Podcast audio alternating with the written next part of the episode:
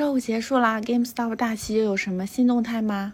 是的，那现在呢，星期五呢，美国的股市呢刚刚的收盘。那过去呢，GameStop 游戏驿站背后发生的事情呢，大家可以去关注我之前拍的一些视频和一些图文的分享分析。那这里和大家呢去复盘一下星期五主要发生的四件事儿。第一件事儿呢，就是呢，券商们呢有限制的开始呢恢复，包括游戏驿站呢等一些呢股票的交易。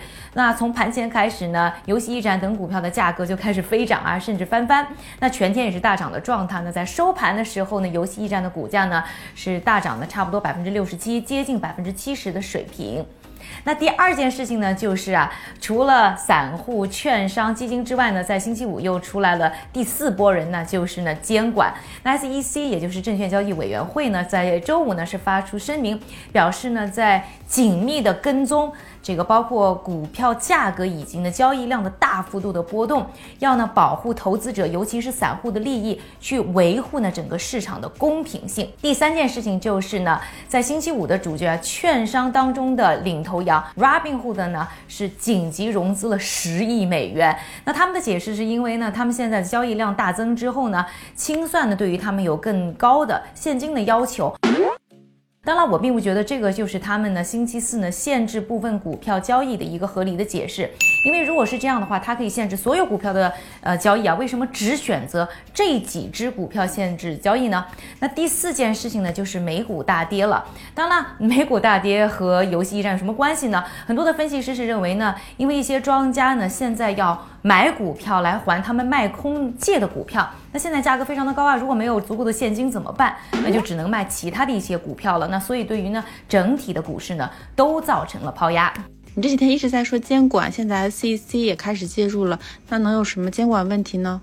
那第一个监管要注意的问题，也就是 SEC 可能会查的就是呢股票价格大幅的上涨下跌，这个背后有没有所谓的 pump and dump？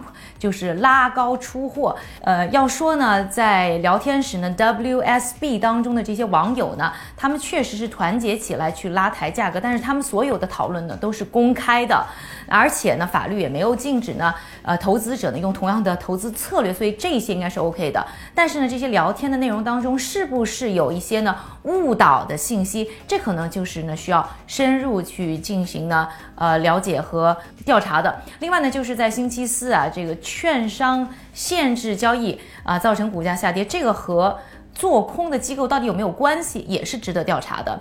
那第二个呢，监管可能会关注的一点就是星期四啊，这一些呢券商他们呢限制部分股票的交易，这个背后有没有一个合理合法的解释？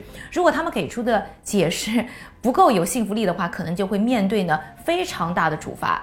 那这对于华尔街来说意味着什么呢？之前的视频呢和图文分享有说到这方面的问题，包括呢监管可能有的新变化、基金的新的形式啊、华尔街资本市场的新的势力，以及呢对于股票的定价应该有的一个新的模式。那今天呢还想和大家聊聊，就是说这个事件是不是一个新的金融危机的一个信号？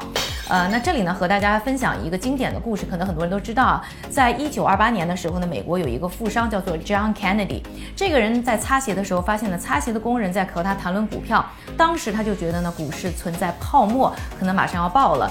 于是呢，他就抛出所有的股票平仓。结果发生什么？一九二九年美股大崩盘。那除此之外呢，之前的荷兰郁金香啊，啊，二零零零年的 dot com bubble，还有就是二零一五年的。中国股灾，那这些之前呢，我们都看到了散户的狂欢，所以这次是不是也会是新一轮的呃股市暴跌、金融危机的一个信号呢？我也不知道，因为现在的市场确实和过过去之前发生了很大的变化，但是绝对是值得大家警惕的。这里呢说这个问题呢，也是想提醒呢，呃很多的散户们不要因为看到呢很多人都在讨论散户大战基金、战败基金，就也想呢跟着去玩一把，特别看到很多人挣了很多钱嘛。一定要记住呢，股市有风险，有赢就有输，你怎么知道呢？输的人不会是你。